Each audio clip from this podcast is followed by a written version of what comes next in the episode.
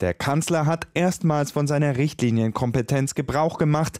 Die Kernkraftwerke ISA 2, Neckar-Westheim 2 sowie auch Emsland sollen bis zum 15. April 2023 weiterlaufen. Es ist eine unübliche Lösung einer verfahrenen Situation. Wir nutzen alle Kapazitäten, die wir in Deutschland haben, um die Menschen, um die Unternehmen zu entlasten. Was absolut klar ist, es werden keine neuen Brennstäbe beschafft. Es gibt keine Laufzeitverlängerung.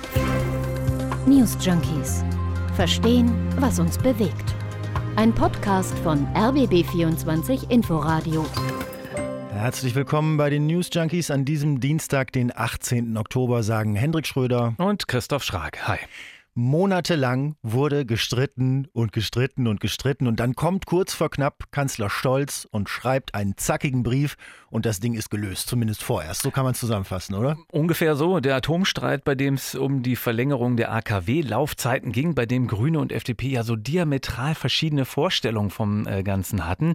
Und was hat Scholz gemacht? Er hat seine sogenannte Richtlinienkompetenz genutzt und einfach bestimmt, die betreffenden Meiler laufen noch bis Ende April des kommenden Jahres und fertig. Ist der Streit damit beigelegt und alle können damit leben? Oder wie sind jetzt die Positionen von FDP, von den Grünen, von den anderen? Was bedeutet das, dass Scholz diese äh, ja, viel zitierte Richtlinienkompetenz nutzen musste? Und mal ganz ehrlich, was bringt das eigentlich wirklich, wenn diese AKW noch ein paar Monate länger laufen? Mit all dem beschäftigen wir uns heute in dieser Folge der News Junkies. Ist schon ein bisschen ungewöhnlich, ne? Also der Kanzler setzt sich hin, schreibt einen Brief an die drei betroffenen Ministerien und sagt denen, so, schön diskutiert, Leute. Und das ist das, was jetzt passieren wird. Keine Pressekonferenz, keine Sitzung, keine Fernsehkameras, nur ein Brief. Es stand ja drin, ich zitiere, es wird die gesetzliche Grundlage geschaffen, um den Leistungsbetrieb der Kernkraftwerke ISA 2, Neckar-Westheim 2 sowie Emsland über den 31.12.2022 hinaus bis längstens zum 15.04.2023 zu ermöglichen. So, so stand es drin und der Brief ging dann an Wirtschaftsminister Habeck, an Finanzminister Lindner und ans Umweltministerium, an Frau Lemke auch noch. Also das bedeutet ja jetzt ganz konkret, diese drei AKW, die übrigens die letzten und einzigen sind, die in Deutschland überhaupt noch am Netz sind, die können und dürfen jetzt noch dreieinhalb Monate länger laufen als eigentlich vorgesehen. Äh, eigentlich sollte Ende des Jahres äh, wie vor Jahren, fast einer Dekade beschlossen Schluss sein. Ja, also die ganze, diese ganze Diskussion um eine Verlängerung der Laufzeiten kam ja natürlich auf, äh, als die Energiekrise mit Ausbruch des Ukraine-Kriegs plötzlich über Europa einbrach und klar, die FDP war dann recht schnell ganz vorne, eine Verlängerung der Laufzeiten zu fordern, quasi die Gunst der Stunde nutzen, weil die ja eh nie wirklich für den Atomausstieg waren. Ähm, allerdings muss man sagen, die FDP wollte diese drei AKW bis 2024 laufen lassen und auch noch neue Brennstäbe kaufen. Also, naja, auf der anderen Seite, die Grünen äh, haben sich ja nach zähem Ring äh, maximal darauf einigen können, zwei der drei Atomkraftwerke laufen zu lassen. Ja. Also die waren immerhin schon so weit und das allerdings nur für wenige Monate, also bis der Winter überstanden ist, dass sie das Atomkraftwerk im Emsland, was äh, übrigens auch faktisch wirklich nicht viel zur Stromversorgung aktuell beitragen kann, aber dazu kommen wir später noch, mhm. Also ähm, dieses im Emsland auf jeden Fall wollten sie das jetzt schon abschalten. Das hatten sie gerade auf dem Parteitag am, ja. äh, am Wochenende eigentlich beschlossen. Ja, also für sich beschlossen. Ne? Sie können ja keine Regierungsbeschlüsse... Innerhalb des Parteitags, ja klar, aber genau. als Linie der Grünen sozusagen. Ja. Ne? Die SPD war bei all dem ja eigentlich relativ pragmatisch in der Mitte. Ne? Also so, wenn ich es richtig beobachtet habe. Also was die wollten auf jeden Fall, was unverrückbar war, war also kein echtes Zurück hinter den Atomausstieg, den nicht wirklich rückgängig machen und keine neuen äh, Brennstäbe anschaffen. Ansonsten waren die da relativ pragmatisch. Naja, oder es war ihnen ein bisschen egal oder sie haben sich zurückgehalten. Also zumindest, wenn man es äh, gegen äh, die Linse der anderen beiden Parteien äh, legt. Ähm, also ob das jetzt nur einen Monat länger oder kürzer ist oder nur zwei oder drei Kraftwerke, äh, so wie FDP und Grüne sich da fast religiös bekriegt haben, dann ja. hat sich die SPD natürlich äh, zurückgehalten. Ja, naja, bis dann Scholz jetzt eben am Montagabend mit dem Brief, mit der Entscheidung, mit dem Machtwort, mit der Richtlinienkompetenz kam und diesem unseligen Streit der letzten Monate zumindest aktuell ein Ende gemacht hat. Sollten wir vielleicht kurz klären, oder? Also ich muss musste nachgucken, Richtlinienkompetenz, so. was, das, was das ist. Erklär uns doch mal. Ja, habe ich auch nachgeguckt äh, nochmal. Ähm, kannte man natürlich auch schon aus den Merkel-Jahren und so, aber äh, also in der Geschäftsordnung der Bundesregierung gibt es verschiedene Paragraphen, die dem Kanzler eben das Recht einräumen, die Richtlinien der Innen- und Außenpolitik zu bestimmen und dass die Ministerien sich auch daran halten müssen. Und auf diesen Paragraphen bezieht Scholz sich ja auch wörtlich in seinem Schreiben. Also das ist das, dieses, das politische Vehikel, was er dann nutzt an dieser Stelle. Das ist die Geschäftsordnung. Im Grundgesetz steht das aber auch noch. Ne? Also da steht über Meinungsverschiedenheiten zwischen den Bundesministerien entscheidet die Bundesregierung. Ja, und jetzt mag man als erstes ja denken, hm, dann kann der Kanzler einfach entscheiden, dann können wir uns ja die ganzen parlamentarischen Debatten auch sparen. Aber eigentlich ist das ja recht sinnvoll, so Paragraphen zu haben in einer parlamentarischen Demokratie, äh, wo das dann eben notfalls geht, weil die eine Regierung eben handlungsfähig halten. Ne? Auch wenn sich ähm, einzelne Ministerien oder wie jetzt eben Koalitionspartner, die in verschiedenen Ministerien sitzen, nicht einigen können, wie im Atomstreit. Also das ist wirklich ganz interessant, finde ich, wie weit diese Richtlinienkompetenz des Bundeskanzlers da geht. Das ist natürlich mhm. auch große Debatte unter Staatsrechtlern, Rechtlerinnen und so. So genau festgelegt ist es nämlich nicht. Könnte man eine ganz eigene Sendung mal ähm, drüber machen. Aber however, Scholz hat gesprochen. Und mal zum Vergleich. Hm. Äh, Merkel musste in ihren 16 Jahren äh, Kanzlerschaft ein einziges Mal äh, die Richtlinienkompetenz, äh, ich glaube auch nur androhen. Ne? Also äh, Scholz muss das schon nach einem Jahr jetzt, sonst hätte er den Atomstreit nicht beilegen können, dann hätte es da keine Ruhe äh, gegeben in der Koalition. Aber offenbar hat er damit nicht das Schlechteste getan, weil sowohl FDP als auch die Grünen das jetzt irgendwie als Erfolg für sich verkaufen. Hier, Wirtschaftsminister Robert Habeck sieht das zum Beispiel so. Es ist eine unübliche Lösung einer verfahrenen Situation Diskussion und insofern ein Vorschlag, der uns rausführt aus dieser verfahrenen Situation, ein Vorschlag, der mit der Richtlinienkompetenz des Kanzlers die maximale Autorität einbringt. Ich will für mich sagen, auch ein Vorschlag, mit dem ich arbeiten kann, mit dem ich leben kann und den ich jetzt ähm, bewerbe, auch zu folgen. Ehrlich zerknirscht klingt anders, finde ich, aber was er da so ein bisschen wegnuschelt, ist diese maximale... Habeck doing Habeck Speeches. aber was er weg, wegnuschelt, finde ich, ist diese maximale Autorität. Ne? Ja, ja. So hat Habeck das genannt. Ja. Maximale Autorität. Also wie gesagt, es ist ja nicht üblich und normal, dass der Kanzler einfach bestimmt, in der Regel werden Entscheidungen eben äh, nach Verhandlungen getroffen. Aber gescheiterter als alle Verhandlungen im Atomstreit kann man eigentlich kaum sein. Ja, es ist fürchterlich. Also ich finde es wirklich, und ich habe im, im, im Zuge jetzt der Recherchen des heutigen Tages mir diese ganzen monatelangen Streits und Debatten nochmal anguckt, also es ist fast lächerlich.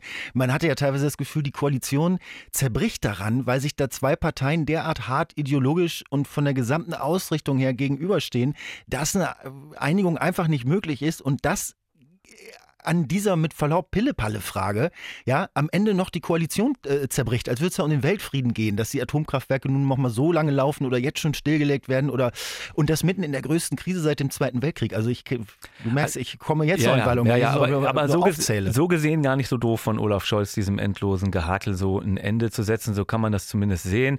Äh, zumal es jetzt im Fall der Grünen, also in demselben Atemzug von Scholz ja auch noch ein Gesetz zur Steigerung der Energieeffizienz ist da ja erwähnt worden und äh, mhm. der beschleunigte Kohleausstieg bis 2030, das hat er ja noch in den Brief mit reingeschrieben. Also äh, das kann die Parteispitze der Grünen Basis eigentlich als Erfolg verkaufen, weil es am Ende ja auch ein Erfolg ist vielleicht. Ja, wobei man sagen muss, eigentlich wollten die Grünen nur, was eh schon beschlossen war. Und man hat da jetzt so ein Machtwort gebraucht, äh, nur um den Koalitionspartner FDP zu befrieden. Äh, werfe ich jetzt mal so, so, so, ein bisschen provozierend in den Ring, ja, der auf einmal alles anders machen wollte und da jetzt so sein Thema entdeckt hatte. Also ja, Moment, aber was heißt so abwertend ausschließlich, um den Koalitionspartner zu befrieden? Also es muss natürlich darum gehen, alle Ko Koalitionspartner irgendwie gleichermaßen zu bedienen mit ihren Wünschen und Vorstellungen, sonst braucht man ja gar keine Koalition zu machen. Ja, oder gleichermaßen zu enttäuschen. Wenn wir uns jetzt mal die Parteien angucken und das, was sie eigentlich wollten, was ihre hm. Ziele waren und was jetzt bei hm. rausgekommen Haben ist bei diesem äh, Machtwort. Naja, aber jetzt mal, was das für die Parteien sozusagen bedeutet. Auch wenn Robert Habeck, wie eben ja gerade sagt, er kann damit leben und will dafür werben, dann ist das hm. ja trotzdem immer noch das Gegenteil von dem, wofür grüne Politik eigentlich steht, wenn man sich jetzt auch mal den Parteitag anschaut. Ja, ne? du hast es ja vorhin schon gesagt. Also auf dem Parteitag letzte Woche oder am Wochenende hatten die Grünen sich ja äh, für die Lösung mit der Reserve ausgesprochen. Also für den Vorschlag von Habeck, dass zwei der AKW, und zwar die im Süden, für Notfälle eingesetzt werden, um das Netz zu stabilisieren. Insofern ist der Beschluss ja nicht so weit weg von Ihrer Forderung. Jetzt sind es halt drei statt zwei. Aber ich meine, diesen Vorschlag, jetzt mal um in dieses Hickhack nochmal reinzugehen, worum es ging in den letzten Monaten und was das jetzt für Folgen hat, ne? diesen Vorschlag von Habeck, also zwei dran zu lassen statt dreien, den hatte die FDP unter Lindner da schon längst abgelehnt, als die Grünen im Parteitag da nochmal drüber gesprochen haben. Ne? Also im Grunde war diese, dieser Beschluss auf dem Parteitag der Grünen äh, Rückendeckung für Habeck. Ne? Signal von der Basis kannst mhm. du so machen mhm. aus der eigenen Partei. Das ist ja nett jetzt, aber drei Tage später ist das äh, durch den Brief von Scholz quasi hinfällig geworden, so diese Rückendeckung. Also insofern ist das schon eine Niederlage und ich glaube, das wird auch so verstanden. Jetzt mal ganz ja, parteipolitisch klar. gedacht. Ne? Also aus der Fraktionsspitze der Grünen hat man ja Ricarda Lang zum Beispiel äh, gehört, die hat äh, kritisiert, dass der Meiler Emsland für die Stabilität überhaupt nicht nötig ist. Also hat genau eben diesen Parteitagsbeschluss nochmal betont. Jetzt läuft der Meiler weiter mit äh, aus Sicht der Grünen ohne Not und äh, da hat Ricarda Lang angekündigt, mit dem Bundeskanzler nochmal ins Gespräch zu gehen. Aber es kamen auch positive Signale. Was absolut klar ist, es werden keine neuen Brennstäbe beschafft, es gibt keine Laufzeitverlängerung und alle deutschen AKWs werden damit bis zum spätesten 15.04. vom Netz gehen, der Atomausstieg kommt. Ganz ehrlich, da haben die Grünen Stand jetzt doch eigentlich nicht so viel verloren, oder? Ich finde, das hängt davon ab, wie, wie das weitergeht im Frühjahr. Weil auf dem Parteitag wurde das ja auch angesprochen. Da hieß es nämlich, wer garantiert uns eigentlich, äh, dass wir den 15. April dann nicht auch wieder kippen oder mhm. quasi kippen müssen, dass mhm. das als alternativlos hingestellt wird. Also der Atomausstieg ist ja mit viel Mühe und Zeit und gegen viele Widerstände erarbeitet ja, worden äh, durch Anstrengungen der Grünen vorneweg. Und jetzt, so die Kritik auf dem Parteitag, wird das wieder riskiert, weil die FDP meint, Wahlkampf ja. machen zu müssen, war da der O-Ton vom, vom, von einem äh, dem dem, auf dem Parteitag. Und man mhm. muss sagen, die FDP auf der anderen Seite, äh, die freuen sich auch entsprechend. Und Fraktionschef Christian Dürr, den hört man fast jubilieren in diesem Ton, finde ich. Die Aussage ist ganz klar, wir nutzen alle Kapazitäten, die wir in Deutschland haben, um die Menschen, um die Unternehmen zu entlasten. Und es ist auch ein wichtiges Signal für die europäische Solidarität, denn auf die werden wir im Winter angewiesen sein.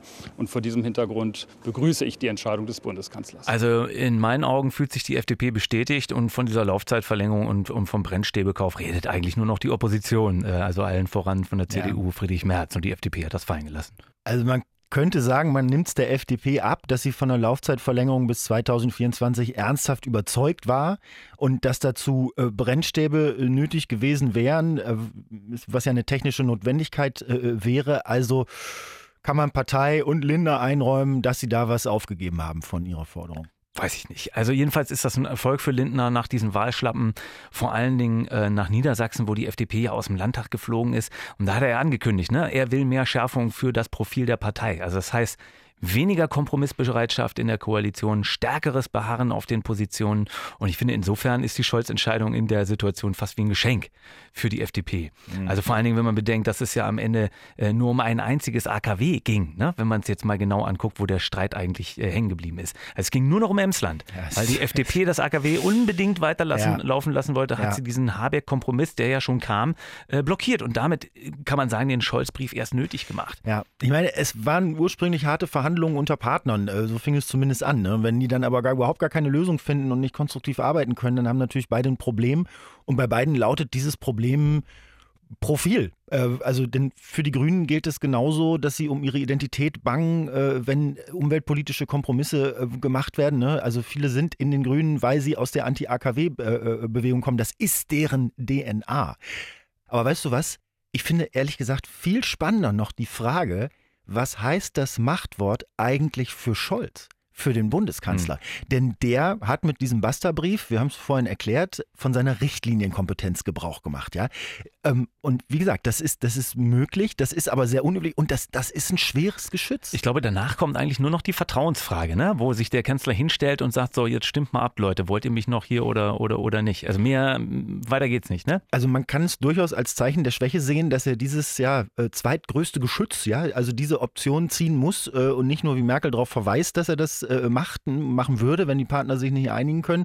Und die Frage ist ja, wie ist es da um die Autorität von Scholz bestellt, wenn er es nicht schafft, Lindner und Habeck bei so einem wichtigen Thema wie Energiesicherheit in so langen Verhandlungen an so vielen verschiedenen Stellen und Positionen und Orten und so am Ende zu einer pragmatischen Lösung zu führen. Warum kann der das nicht? Also jetzt könnte man fast meinen, in dem Streit ist der eigentliche Verlierer die SPD am Ende. Ne? Ja, aber, aber Scholz aber, zumindest. Aber die drehen das jetzt so, äh, dass man äh, an dieser Aktion von Scholz sehen könne, äh, dass er eben sehr wohl führen kann und am Ende eben auch seine Autorität nutzen kann. Also Kevin Kühnert hat sich jedenfalls ganz demonstrativ zufrieden gezeigt mit seinem Kanzler. Olaf Scholz verfährt als Bundeskanzler nicht so, dass er breitbeinig andauernd seine Richtlinienkompetenz nutzt. Das sehen wir auch daran, dass er sie jetzt das erste Mal in dieser Deutlichkeit angewendet hat. Aber er ist eben bereit, sie zu nutzen, wenn es darauf ankommt und wenn es droht, dass durch Zeitverzug wichtige Entscheidungen vertrödelt werden. Mal abgesehen von den politischen Wellen, die dieser äh, Streit und der Scholz-Brief jetzt ähm, geschlagen haben, finde ich, sollten wir noch über eine Sache äh, sprechen, die ich ehrlich gesagt auch so in der, in der Berichterstattung, die ich jetzt so im Laufe des Tages gelesen habe, darüber so ein bisschen äh, vermisst habe, worum es ja eigentlich geht, ist, was bringt diese Entscheidung denn jetzt in der Krise? Also für ja. die Energiesicherheit. Weißt du, es ja, wird so viel über politische glaube, Befindlichkeiten -hmm. debattiert und wir haben da jetzt auch schon zehn Minuten drüber geredet, aber jetzt mal bei den Fakten so. Wir brauchen, ja. die, die Argumentation ist, wir brauchen die AKW als Notreserve oder für Energie, weil krasser Winter und so weiter, Energiepreise so. Was bringt's? Das ist, glaube ich, deswegen schwer zu berichten, weil das dann auf einmal ganz schön kleinteilig wird und sehr komplex. Also es gibt ja verschiedene Aspekte, wofür diese AKW nützlich sind oder sein können. Also einmal ist das klar, die Strommenge, die die produzieren. So und das waren in den letzten Monaten, da gibt es Berichte darüber, äh, wird regelmäßig rausgegeben vom Bund. Mhm. In den letzten Monaten waren das äh, äh, insgesamt also alle drei knapp drei Terawattstunden pro Monat. Ne? Also jedes AKW hat da ungefähr eine Terawattstunde Strom okay. im Monat produziert. Also ich weiß, wir sind mittlerweile alle Energieexperten, ähm, so wie wir auch alle Virenexperten und Expertinnen geworden sind. Ich weiß trotzdem nicht, ob das viel oder wenig ist, eine Terawattstunde. Naja, das kommt natürlich darauf an, womit du es vergleichst. Also der, der Jahresverbrauch in Deutschland, mal das herangezogen, der liegt bei 500 Terawattstunden. Also ein bisschen über 40 im Monat. Da ist drei Terawatt jetzt nicht nichts, aber es ist halt auch nicht viel. Mhm. Und der andere Aspekt, und das war eigentlich der wesentliche, weswegen die Bayern die AKW ja weiter betreiben wollten, ne? Söder vorneweg, mhm. Äh, die Stabilität des Netzes. Also wenn im Netz auf einmal viel abgenommen wird, dann müssen irgendwelche Kraftwerke diese Verbrauchsspitzen abfedern. Und da bringen die AKW ein bisschen was, aber auch nicht viel. Und da kann es zu Lücken manchmal von so acht bis neun Terawatt äh, kommen. Und die AKW, die können so ad hoc ein bis zwei Terawatt dagegenhalten. Okay, das heißt doch aber für mich, wenn ich die habe und ich die einfach nur weiterlaufen lasse, dann habe ich einfach noch ein paar mehr Pfeile im Köcher, als wenn ich sie abschalte. Insofern klingt es für mich erstmal jetzt mal ganz unideologisch gesehen rein technisch vernünftig.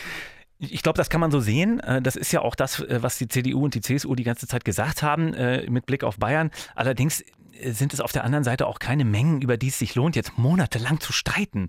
Also und da den Kompromiss so vehement zu bekämpfen, einfach zwei der drei AKW laufen zu lassen, wie es Habeck ja vorgeschlagen hat, das, das erscheint mir dann wiederum irrsinnig. Also von beiden mhm. Seiten, wenn man es jetzt mhm. betrachtet, finde ich es wirklich ein bisschen merkwürdig, da mhm. so lange mhm. Zeit darauf zu verschwenden. Okay, aber die AKW liefern jetzt mit diesem Beschluss oder werden sie bis April Strom, der in der Krise helfen kann, oder? Ich meine, der Strom, der von den AKW kommt, der muss ja dann nicht von Gaskraftwerken erzeugt werden. Und dieses Gas, was dann da sozusagen frei wird und nicht mehr äh, dafür benutzt wird, das kann dann zum Heizen benutzt werden. Also hat ja auch einen also indirekten also, Effekt dann auf, auf die Heizkosten. Genau, so sieht es auf dem Papier aus, ähm, aber in der Realität dann leider doch auch wieder anders. Deswegen ist das so kompliziert, weil Atomkraft ähm, Erdgas nicht eins zu eins ersetzen kann, sondern ähm, Atomkraft ersetzt kurzfristig vor allem Kohle. Und das hat mit dem langsamen An- und Runterfahren dieser Kraftwerke zu tun. Gas Gaskraftwerke sind da viel schneller, das heißt, andere müssten da auch schneller reagieren. Also die Schätzung ist äh, alles in allem, dass gerade mal ein Prozent des Erdgasverbrauchs eingespart wird, dadurch, dass jetzt die Laufzeitverlängerung kommt.